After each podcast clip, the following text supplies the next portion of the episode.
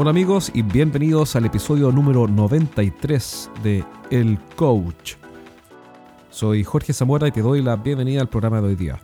Hoy día te quiero contar sobre algo que he estado aprendiendo y sobre algunas ideas para que tal vez te puedan servir para seguir aprendiendo porque hace poco alguien me preguntó si es que yo era un experto. Es una pregunta difícil porque le dije, bueno, depende de qué es lo que entiendas tú por experto. Me dijo, bueno, pero me imagino que tú eres experto. Le dije, mira, una definición de experto que escuché hace tiempo, pero honestamente no me acuerdo de quién es, si no citaría la fuente, es que un experto es una persona que nunca deja de aprender. Si esa es la definición, sin duda soy experto porque eh, siempre estoy aprendiendo y eso es algo que me mantiene en una zona del aprendizaje que se llama el incompetente consciente. ¿Qué es el incompetente consciente? La segunda escala del aprendizaje, según Tom Japp, que dice que el incompetente consciente viene después del primer escalón, que es el incompetente inconsciente. Y la diferencia es que el incompetente consciente está consciente de que es incompetente, es decir, que no tiene todas las competencias o todos los conocimientos, y que por ende está abierto a que hay cosas que no sabe y cuestiones que por ende debería aprender. Cuando soy incompetente consciente, eh, estoy abierto y entiendo que no sé todo lo que no sé. El problema de no saber es que uno nunca sabe lo que no sabe o no sabemos todo lo que no sabemos, no podemos saberlo.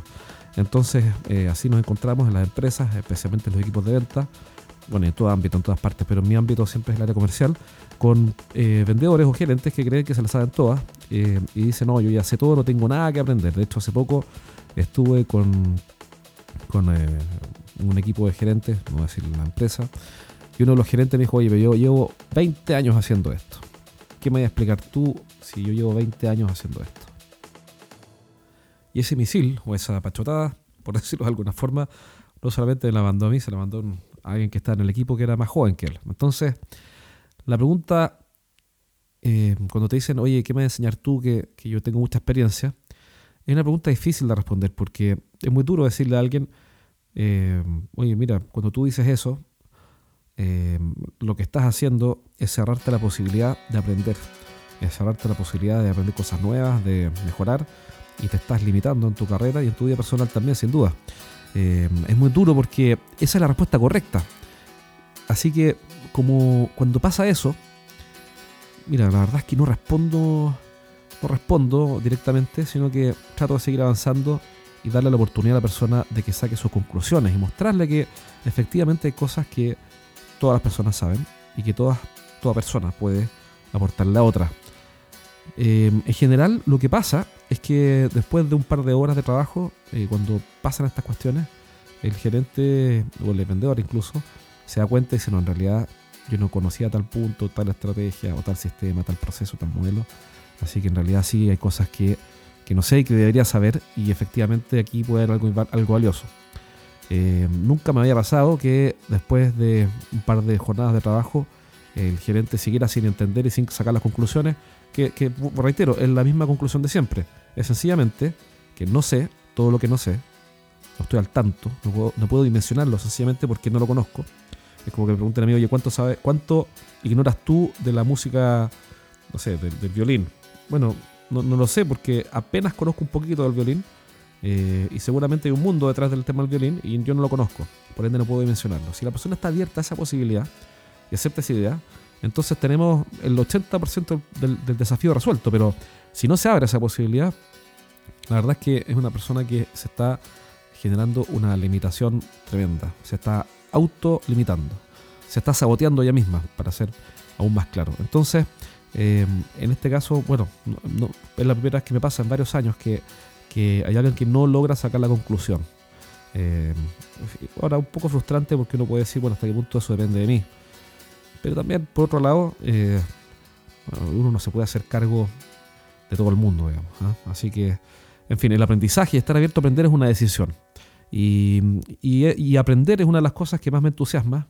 Eh, aprender, pero en, varios ámbitos, no solamente en ventas. Ahora, en ventas es por la cual es en la cual me he especializado más por un tema que me apasiona, que he entretenido, pero eh, hay un montón de otros temas y otras áreas interesantes que finalmente, y es curioso, se relacionan. Hay principios que están presentes en las ventas, pero que están presentes en la psicología, principios que están presentes también en la sociología, en las relaciones humanas, en la negociación, en, fin, en la comunicación efectiva, etcétera, etcétera, etcétera.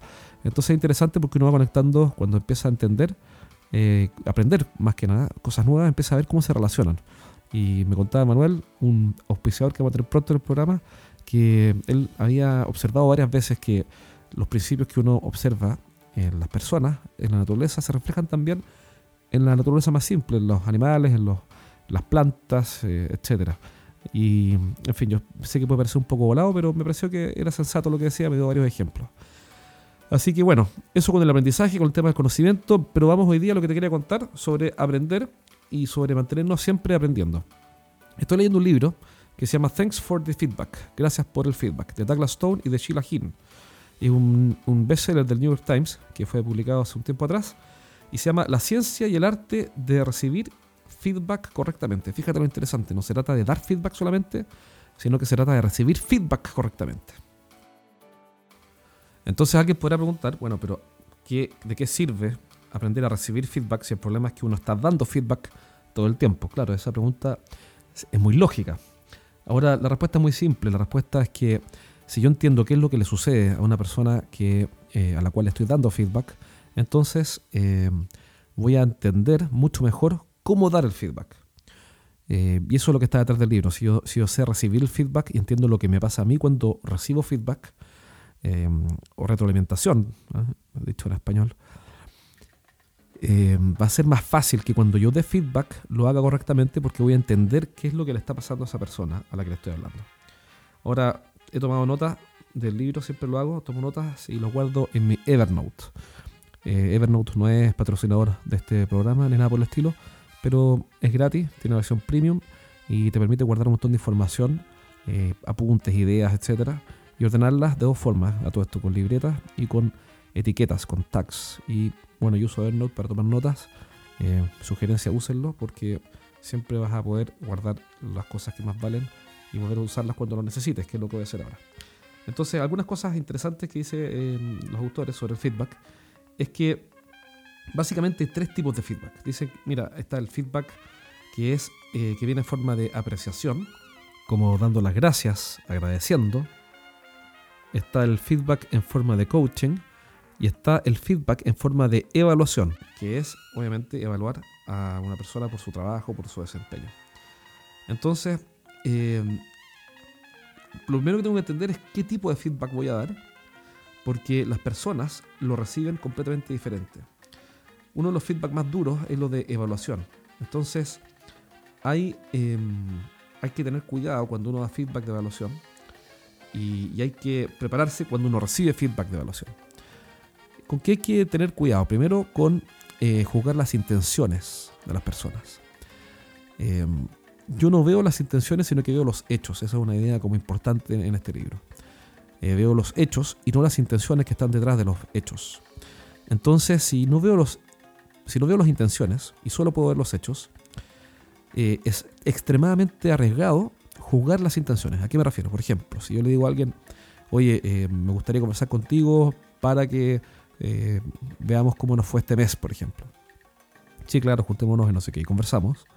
Y yo le digo, oye, mira, em, la verdad es que me he fijado que siempre estás tratando de quedarte en la oficina en vez de ir a ver a los clientes.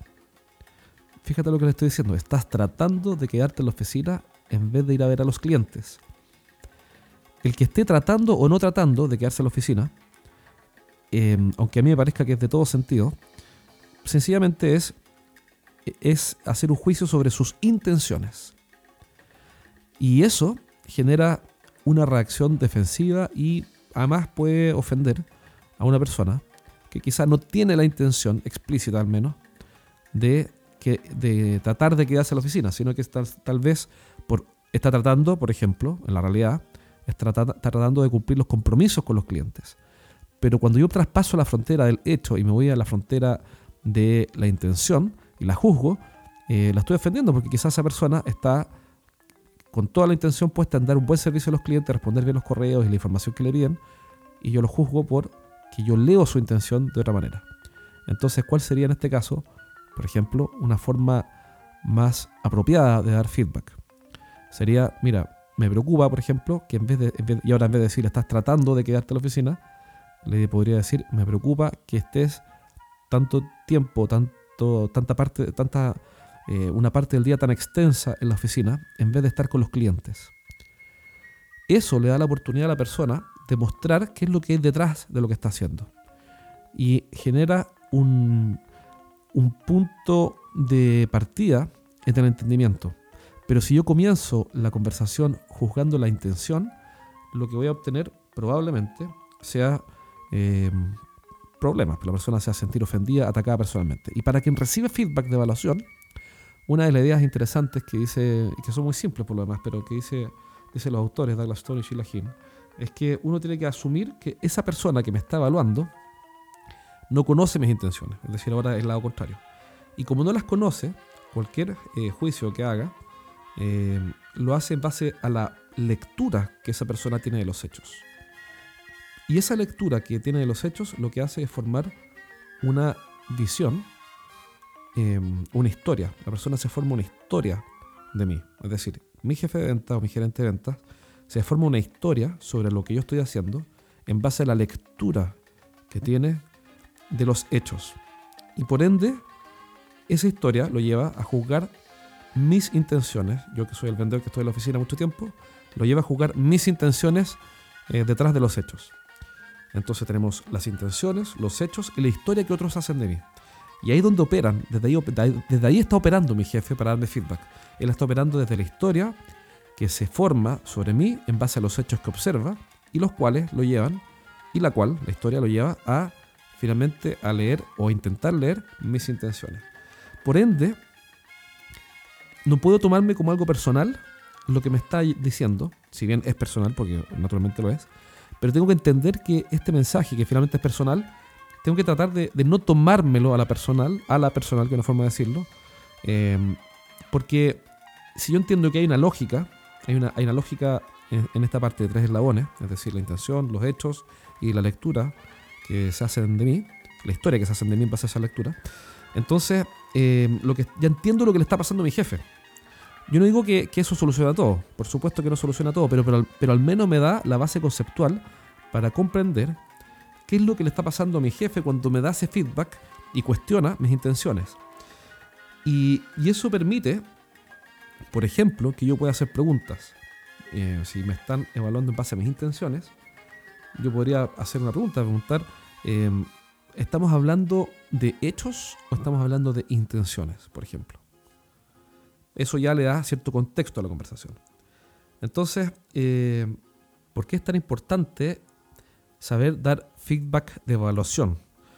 Porque el feedback de evaluación es clave al momento de trabajar con un ejecutivo de ventas o trabajar con alguien de tu equipo, si no eres vendedor de lo mismo. Porque yo doy el feedback de evaluación antes de comenzar el ejercicio de coaching de la semana. Es decir, si estoy siguiendo una metodología de coaching, de apoyo a los ejecutivos de venta, como gerente de venta y estoy trabajando en el desarrollo de sus habilidades, eh, tengo que partir con que estemos de acuerdo en el punto de partida, o sea, de cuál es la situación actual. Y en eso tenemos que generar un consenso, porque si no sabemos o, no estamos de acuerdo de cuál es la situación inicial, es decir, dónde estamos en este minuto, en términos de desempeño o de desafíos, entonces no puedo construir, eh, construir el camino al próximo paso o al próximo compromiso de mejora. Entonces la conversación de evaluación es fundamental porque es el punto de partida de la conversación de coaching. Y cuando yo la haga, tengo que hacerla bien para poder dejar ese punto clarísimo y partir construyendo sobre una base sólida los desafíos de mejora de la semana que comienza. Es un libro realmente interesante, tiene varios puntos y un montón de tablas con conceptos súper interesantes. Eh, recomienda, por ejemplo, no usar etiquetas. Eh, etiquetas me refiero a etiquetar las personas, porque a veces uno, eh, siguiendo con el ejemplo de me preocupa que estés siempre tratando de quedarte en la oficina, si yo entro en esa lógica de juzgar las intenciones, entonces, ¿qué es lo que ocurre? Ocurre que después con facilidad caigo en la etiqueta de decir, eh, Pedrito es el vendedor ese, aquel que siempre está tratando de quedarse en la oficina. Y además, no solamente lo etiqueto para mi interior, sino que además lo etiqueto delante de otras personas. Y esas otras personas me van a preguntar, Oye, y ya no te puedo creer, mira, no sabía que Pedrito siempre estaba tratando de quedarse en la oficina. Sí, Pedrito es el que, de todos los vendedores, es el que siempre trata de quedarse en la oficina. Entonces hay una especie de injusticia eh, multiplicativa, no sé cómo decirlo, el poder de los rumores o el poder de la difamación, y que obviamente esa cuestión no contribuye en nada a, que hayan buenas, eh, buenas normas de comunicación en un equipo. Así que es un libro que los recomiendo, eh, es un libro que en algunas partes es un poco duro, en general siempre es entretenido porque tiene ejemplos prácticos, eso lo hace muy valioso. Tiene un montón de, tablas eh, con resúmenes, al, final de cada capítulo hay un resumen. Eso, es, eh, eso creo que es fundamental. En mi libro también uso muchos resúmenes y ejemplos y eso hace que la lectura sea fácil porque si no se vuelve demasiado abstracta y demasiado eh, teórica. se los recomiendo, está disponible en Amazon. Si alguien quiere apuntes del libro, yo le puedo mandar los que tengo. Los puedo compartir con todo gusto. Son apuntes que he escrito en, mi Evernote. Em, también son algunos pantallazos que he sacado de algunas tablas, de algunos gráficos. Y con los apuntes que tengo se pueden hacer una idea de lo principal y de algunos conceptos esenciales. Así que eh, es un muy buen libro, se los recomiendo. Por lo menos los va a hacer reflexionar y, a, mí en lo personal me sirvió porque ahora antes de dar feedback de evaluación, eh, tengo mucho más cuidado porque no me da cuenta y muchas veces cometí el error de jugar las intenciones. Y bueno, solo Dios conoce las intenciones de cada uno. Uno lo que observa son los hechos. Así que, bueno, interesante, recomendable. Ese es el libro que les quería comentar hoy día. Eh, y lo último sobre aprender, retomando lo que hablábamos al principio, si yo estoy siempre aprendiendo y leyendo, tengo una ventaja tremenda en el mundo de hoy, que ya no es un mundo industrializado, sino que vivimos en la época de la información, en la, era del conocimiento, y en mi opinión, es una opinión personal, eh, la era del conocimiento ya pasó. Creo que estamos en la era del talento. Eh, ¿Y por qué creo que estamos en la era del talento? Porque el conocimiento sin talento es como materia prima sin proceso. Y, y el talento tiene que ver con el pensamiento lateral o con el pensamiento intuitivo, con el razonamiento lógico pero no secuencial, más intuitivo, eh, si bien creo que es necesario usar los dos, y, el talento demanda habilidades blandas y habilidades que en la lógica y la formación convencional son más difíciles de encontrar. El talento creo que es necesario y creo que es necesario precisamente porque en un mundo donde eh, las necesidades tienden a desarrollarse, pero no a desarrollarse, sino que las necesidades tienden a satisfacerse esa es la palabra, satisfacerse de forma automatizada y mecánica, por ejemplo, el mismo Amazon que comentábamos recién, donde yo puedo comprar eh, cualquier cosa por Amazon, básicamente cualquier cosa. Eh, el talento de las personas es finalmente lo que hace toda la diferencia. El talento eh, creo que es el nuevo mínimo. En el mundo de hoy, donde están cubiertas, no quiero decir que todas las necesidades, porque obviamente hay países en África que no tienen cubiertas todas las necesidades, pero pero hablemos de la tendencia. La tendencia en los, países más desarrollados es que las personas tengan todas sus necesidades básicas bastante cubiertas y cada vez más cubiertas y cada vez más cubiertas de forma automatizada. Y mm, somos las personas las, que finalmente hacemos la diferencia. En un mundo cada vez más automatizado, las personas talentosas van a tener un espacio eh, cada vez más valioso. Todo aquello que no se pueda vender por Amazon o no se puede automatizar va a tener más valor porque va a ser más escaso. Bueno, esa es mi mirada, yo no soy futurista, pero ah, en fin, es una opinión. Y, en ese sentido, el talento y, ser excelente es el nuevo mínimo. Es decir, ser talentoso y excelente es el nuevo mínimo. Y es el nuevo mínimo porque como hay exceso de oferta y los clientes tienen miles de alternativas, si yo no soy realmente extraordinario en lo que hago, sea pintando, jugando fútbol o fabricando muebles o mesas o lo que sea, si no soy realmente extraordinario, voy a ser tan solo voy a obtener tan solo un resultado promedio. ¿Y cuál es el resultado eh, problema de esos resultados promedios? Que tengo que esforzarme muchísimo para obtener muy poco. Ese es el resultado y esa es la frustración que generan los resultados promedios. Entonces, bueno, después de toda esta historia eh, y de todo este speech eh, que di la vuelta larga, llego al punto. El punto es que para que desarrolles tu talento es súper importante que siempre estés leyendo e informándote. Y para eso, mi consejo, que lo podría haber dado en 5 segundos, pero en fin, me dio una vuelta como de 10 minutos, es que nunca dejes de leer, nunca dejes de investigar, nunca dejes de escuchar podcasts o programas, audiolibros, etc. Eh, porque siempre vas a mantener con eso eh, tu mente abierta para ser un incompetente consciente y convertirte en un experto, en alguien que nunca deja de aprender, para que puedas desarrollar todo tu, todo tu talento. una regla práctica es sencillamente conecta tu eh, teléfono al podcast con tu programa y cuando manejes, escucha podcast. Si manejas una hora al día o dos, ya tienes una o dos horas de aprendizaje. Después vas a hacer deporte, tienes media hora una hora. Y mantente siempre aprendiendo, siempre concentrado en llegar a ser todo lo que puedes ser. Bueno, amigos, espero que este programa les haya gustado. Este fue el episodio número 93. Hablamos del libro Thanks for the Feedback de Douglas Stone y Sheila Hinn. Si quieren mis apuntes, mándenme un correo a jorge.estrategiasdeventa.com. Eh, me comprometo a mandarlos. Obviamente que si escuchas este podcast el año 2025, eh, mira, no sé si los voy a mandar el 2025, pero por lo menos durante este 2016 lo haré con todo gusto eh, recuerda comentarle a alguien sobre nuestra página web estrategiasdeventa.com y descarga los primeros tres capítulos de mi libro Los siete pecados de los ejecutivos de venta, totalmente gratis, sin costo. Nos vemos pronto en un próximo programa. Un abrazo.